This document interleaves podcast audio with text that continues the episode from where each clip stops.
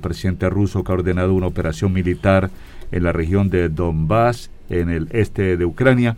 Y las reacciones, ¿cómo se siente en Italia esta noticia? ¿Qué reacciones tiene Lina Scarpati, que es nuestra periodista, que nos acompaña siempre desde la bota itálica? Eh, Lina, aquí son las 7, 7 minutos. ¿Qué hora tiene allá en, en Bolonia? Buenos días. Buongiorno, buongiorno a tutti, buenos días a todos desde Bolonia, Italia. Aquí son las la 1.07 minutos. Eh, hemos pasado toda la mañana, Osvaldo y Jenny, con la expectativa de esta situación tan tremenda, uh, algo que podría ser la peor uh, tragedia eh, a nivel armamentista desde, la, desde el 40, 1945. Así se ha catalogado en este continente la invasión de Rusia, invasión de Rusia y ocupación de Rusia a Ucrania, que es un país independiente, del que siempre Rusia ha querido tomar parte, es decir, siempre se lo ha querido anexar. Esto es algo que proviene más allá uh, de la Segunda Guerra Mundial, eh, pero últimamente la situación, es más bien, últimamente no, desde el 2014 se habían ya experimentado movimientos de índole separatista muy fuertes, de regiones separatistas muy fuertes, que obviamente rechazaban eh, tratados, acuerdos económicos eh, e eh, obviamente imposición de medidas económicas por parte de Rusia. Em, Italia se levanta muy preocupado, es un país que ya vivió la guerra, ustedes lo saben muy bien, pero es un país que no puede hacer nada delante de esta situación. Es decir, hasta este momento los países que se verían más afectados por lo que respecta eh, la, el, la, provisión de gas y de petróleo serían Italia y Alemania. Alemania ya prevé un 60% de la caída de su economía energética. Sí, 60% es bastante. Y tengamos una cosa en, en cuenta, Osvaldo y Jenny. Alemania es la primera economía de este continente. Dos, hace tres días en una conferencia de prensa dijeron, si debiese haber guerra, nosotros seríamos los más afectados y así va a ser. Eh, Italia vería caer más o menos un 30% de la, de, la, de, la, de la, economía energética. Eh, sí se han previsto eh, provisiones eh, por no comprarle a Rusia el petróleo y a Ucrania sucesivamente el, el gas, pero esto no está todavía bien organizado. Lo que sí está aparentemente definido son las medidas que tomará la Unión Europea, que ya se están anunciando desde hace cuatro días, esto no es nuevo, para bloquear la economía rusa a través de Europa y bloquearla también en los Estados Unidos. Se calcula que 123, 123 billones de dólares circulan a través de los bancos rusos en el mundo.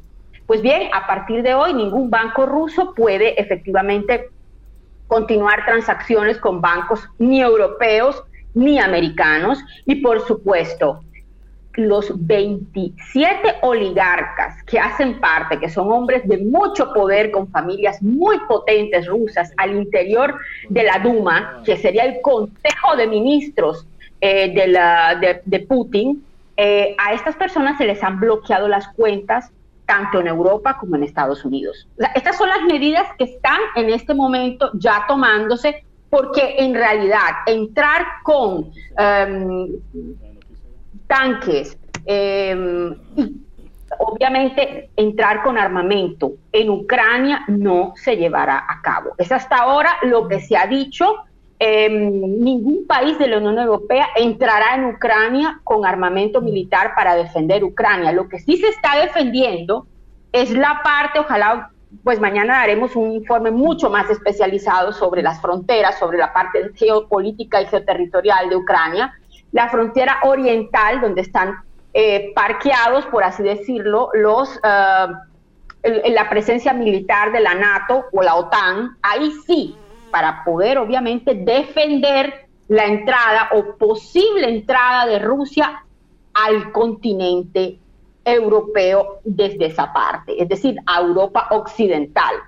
Eh, pero ya se ha dicho que no se puede eh, combatir eh, con medios bélicos a menos de que haya necesidad de defender una invasión a través de Ucrania hacia Europa Occidental. Eh, una situación muy, pero muy eh, candente. Eh, hasta ahora se registran 18 muertos en la, ciudad de Odessa, que es una ciudad famosísima, es el puerto más importante que tiene eh, Ucrania, es una ciudad famosa también a través de la Segunda Guerra Mundial, fue importantísimo por el pasaje de los rusos hacia Europa, hacia Italia, porque es un punto de pasaje, aunque, aunque si no tenemos frontera directa, pero fue un punto para pasar, es una ciudad muy importante. Kiev, la capital, ya está siendo bombardeada en este momento. Eh, en Donbass también han muerto personas.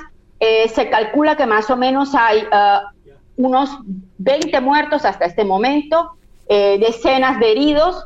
El, los aeropuertos han sido completamente bloqueados por las fuerzas rusas. Los aeropuertos, el segundo aeropuerto de Kiev está ya bloqueado.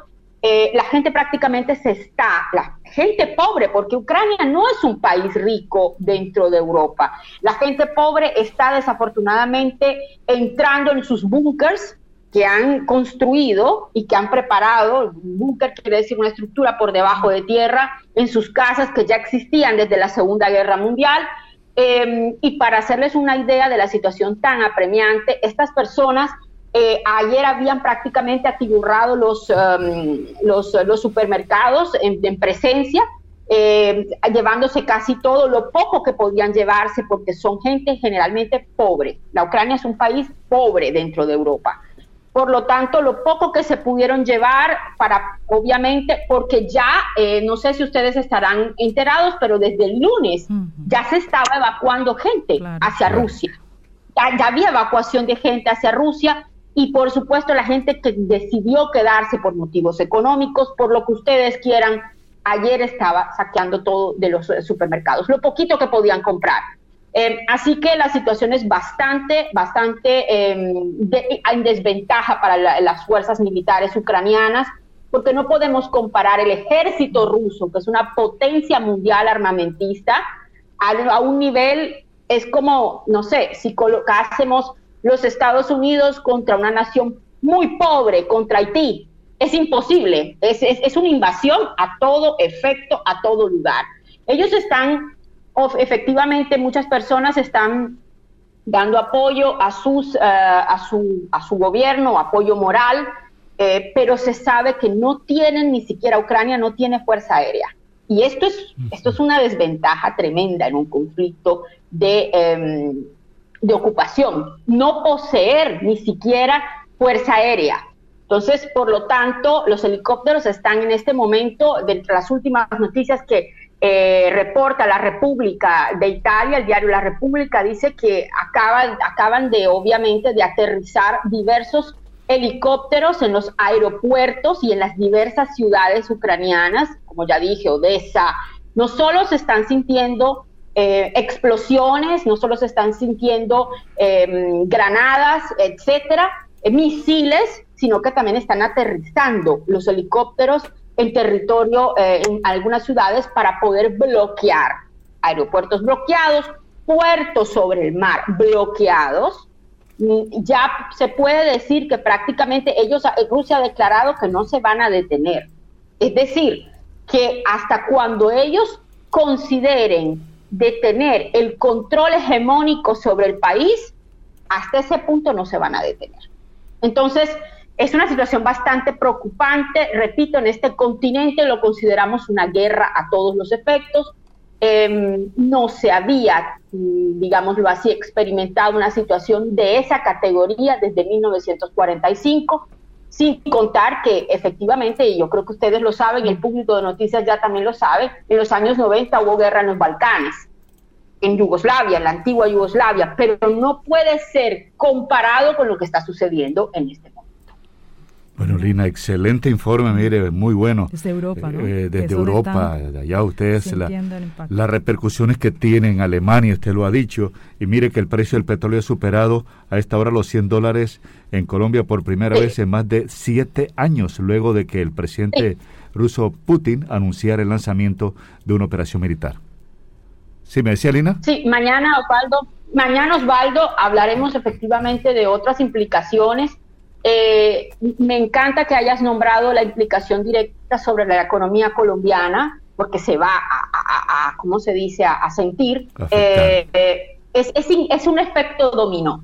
Esto va a ser un efecto dominó porque efectivamente, según los análisis, bueno, no adelanto mucho, pero importantes consultores y analistas internacionales habían dicho que en los últimos años Rusia ya había cuadriplicado las ventas de petróleo y de gas y que están muy bien efectivamente em, eh, no preparados para estaban ya preparados para una crisis. O sea es decir lo que estamos viendo a nivel de medida armamentista tiene ya su contrapeso a nivel económico. O sea, ya ellos en los últimos años habían cuadriplicado el facturado o, el, ¿cómo se dice?, el, ingreso libre de venta de petróleo en todo el mundo. Por lo tanto, económicamente aguantan una guerra.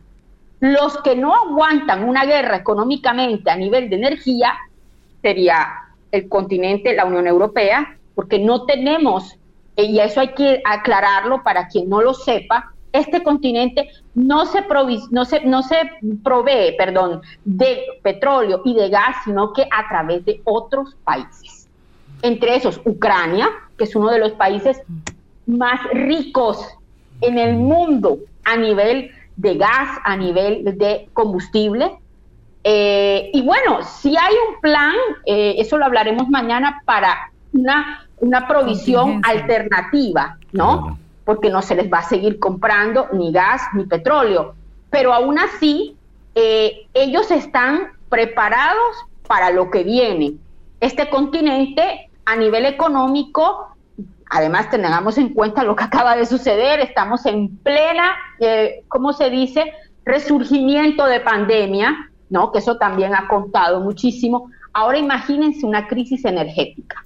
Tremendo, tremendo. Sí, grave, grave, grave, absolutamente grave, em, además de los valores y la filosofía de los países que ya han sufrido guerras mundiales y que saben lo que puede acarrear por decenios una guerra en un continente.